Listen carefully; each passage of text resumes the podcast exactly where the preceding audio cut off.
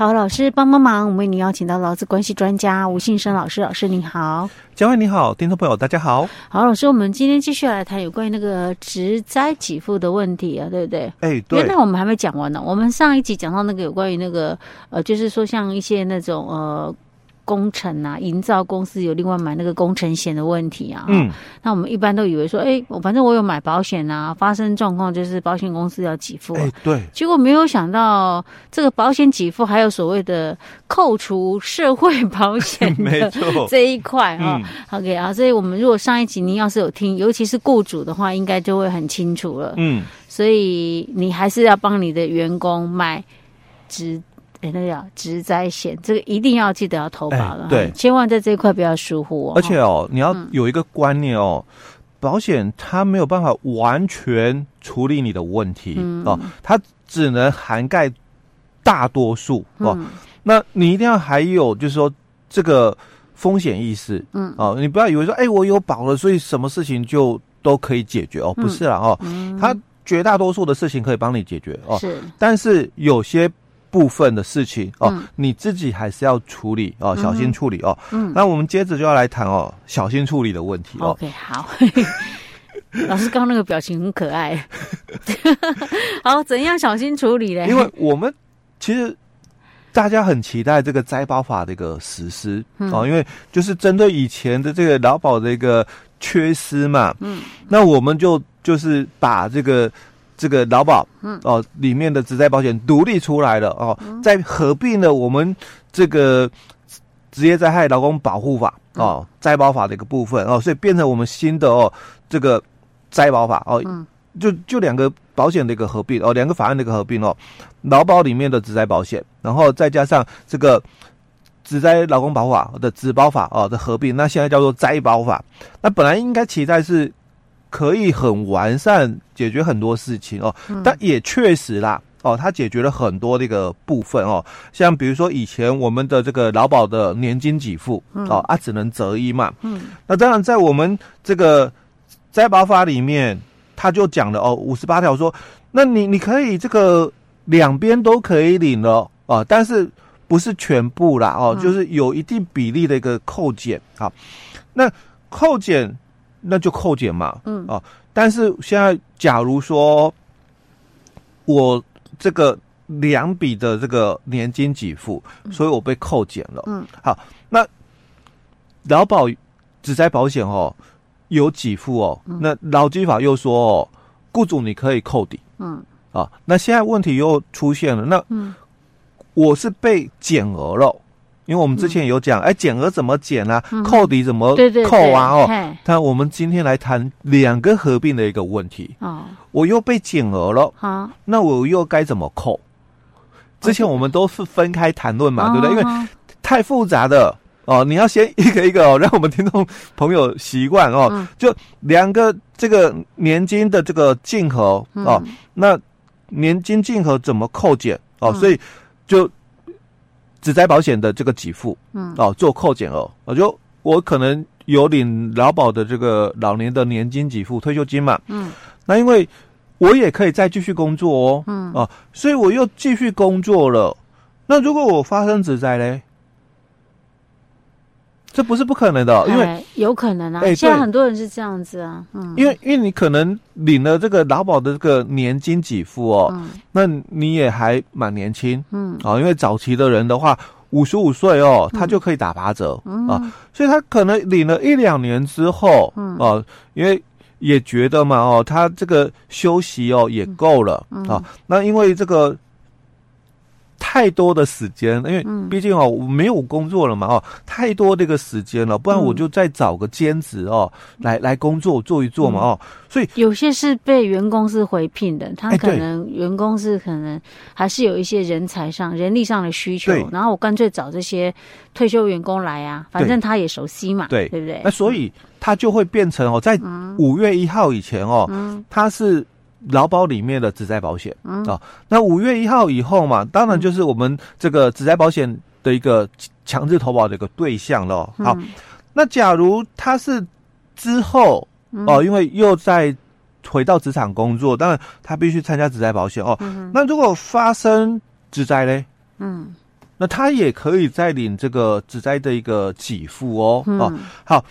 那假设啦，我们先假设一个问题哦，就这个劳工朋友，嗯，他已经领了他自己的老年的这个年金给付哦，嗯、那两万二每个月哦，两万二哦，那有可能他平均投保薪资啦哦是四万五啊，因为几年我们不知道，我们只知道结果啊，好、嗯，就是他每个月哦可以领到两万二。做一个假设，哎，对哦，因为有没有打八折，我们也不不理解哦，就是只知道说他平均的投保薪资在劳保的时候。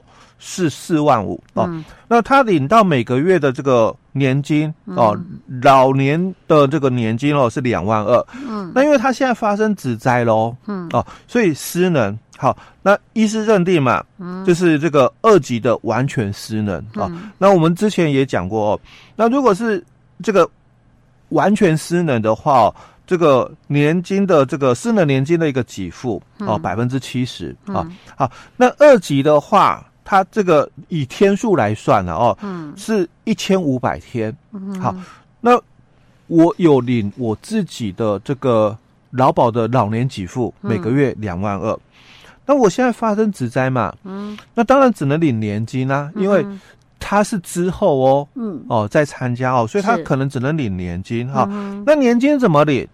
哦，要配扣减的是。这个职灾保险，嗯，哦，所以他的两万二维持不变。哦，劳保的退休金嘛，哦，维持不变。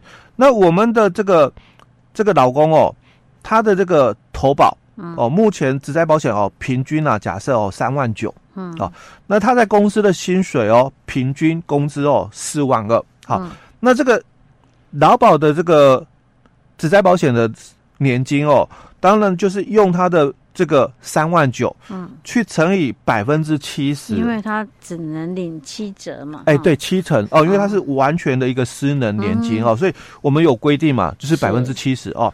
那这样算起来是多少？那三万九哦的这个百分之七十嘛，大概两万七千三，嗯。啊，所以我这个老公朋友他的这个劳保老年年金哦两万二，嗯，再加上他。参加职灾保险发生职灾的失能的这个年金哦，嗯，两万七千三哦，所以加起来大概就是四万九千三。嗯哼，那我们扣掉嘛，我的这个职灾保险的平均投保薪资三万九啊，所以扣抵之后大概就是一万零三百块哦。嗯、那这个就是我们要去扣掉的一个部分哦，我们要去扣掉的部分哦。那这个一万零三百哦，也没有超过一半，因为我们减额只能减到最多减一半哦，所以没有超过一半哦，所以我的这个私人的年金是两万七千三嘛，所以一半嘛，大概一万三千多哦，所以我刚刚才会强调一万零三百哦，没有达到一半哦，所以我们两万七千三的私人年金要被减额，减掉就是一万零三百。那再加上我原来的劳保的这个老年年金两万二，所以我还是可以哦，并领年金三万九，哦，这是他可以领的并领年金哦，所以到这里都没有问题，因为这个是这个两个年金的一个竞合的扣减的一个问题啊。哦、那现在问题来了，在这里，嗯，那公司呢？公司怎么给？怎么给？对啊，因为公司它是嗯。可以扣抵劳保给付嘛？好，但我的劳保给付哦，嗯，两万二，两万二哦，是我的退休金。嗯，那我现在领到的哦，哦，就是合并嘛，加起来三万九嘛。啊，所以我有没有领到我的这个劳保这个全额？我没有，呃，我老年年金有啊，但是那个职灾没有啊。哎，我的职灾没有领到全额，那、啊、你怎么扣抵？啊、你要怎么扣？嗯，哦，所以。这里有，在我们的这个灾保法的第九十条的个规定里面有讲吗？有讲。好，那以前我们的这个劳保的细则啊，三十四条之一也有提到。其实两两个这个法规哦，讲的都是一样的一个内容哦。嗯、所以他就提到说，这个发生职灾的投保单位哦，嗯，他们去申请这个劳工职灾保险。的这个给付下来之后哦，那他可以扣抵，因为这个雇主哦有低报也好哦，或者是没有低报哦，那只要他有帮他投保，嗯，啊，因为也不能讲低报，因为为什么不能讲低报呢？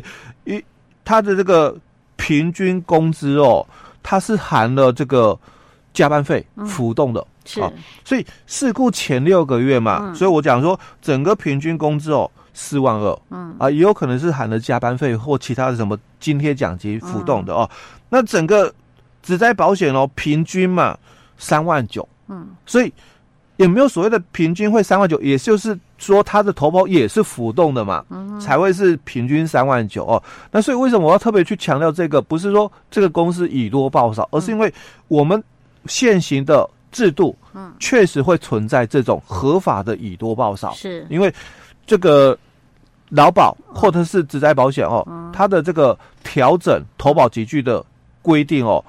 就是每年的二月跟八月例行性调整就够了、嗯、哦。那你每次在调整的时候，就按照前三个月的平均。嗯，所以我的员工他的薪水浮动，因为加班费不一样。可是我到了八月，我要调整他的投保集聚，我就按照五六七三个月哦的这个平均来调整。那调整完了九月生效。嗯，好、哦，九月生效以后，它十月。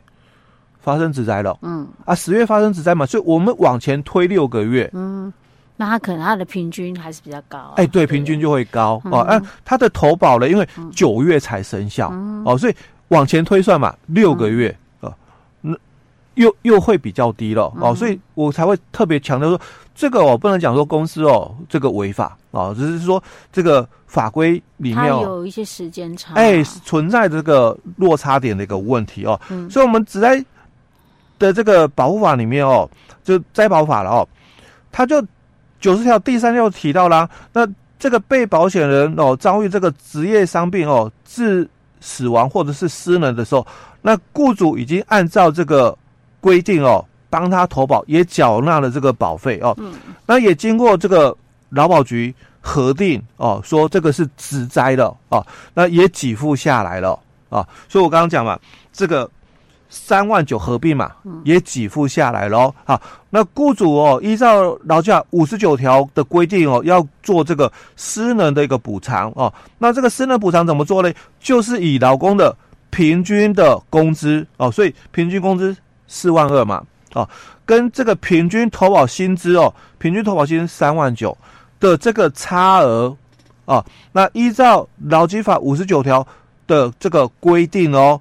来做这个计算哦，所以因为我们这个是私能嘛，啊，所以回到劳基法哦，私能这个给付的规定，我们这个是二级的一个失能哦，所以我刚刚提到说，如果是一次金的话，就一千五百天哦，所以我们的平均工资哦四万二，所以日薪就是一千四，那我们的平均投保三万九哦，那一天就是一千三。啊，所以他讲哦，以这个平均投保跟平均工资的差额嘛，那就是一百块哦，那去做计算哦。你二级失能应该一次金是一千五百天哦，所以这差额嘛，一百块就乘以这一千五百天，所以公司哦就是在给予这个十五万的失能补偿就够了。嗯。哦，所以跟你的这个年金净额什么的哦，嗯，基本上哦，没有什么相关，没什么相关性。OK，因为它是以他的那个平均工资跟他的投保的平均平均投保薪资来做比较。哎，对，所以他如果差越少，他需要那个补偿的金额就少了。哎，对，没错。OK，哦，如果是发生死亡的话哦，其实也是一样哦。死亡的话，你可能必须被。并领减额、嗯、是，但是因为这个死亡的话，跟你这个并领减额都无关哦、嗯呃，因为你是被并领减额，代表你有领到给付，嗯、所以一样符合哦。就是说，刚刚我们讲的九十条里面的一个规定哦，就是劳保局已经有核定了哦，所以有领到给付哦，嗯、所以就以这个平均工资跟平均投保薪资的一个差额哦，嗯、去做什么？四十。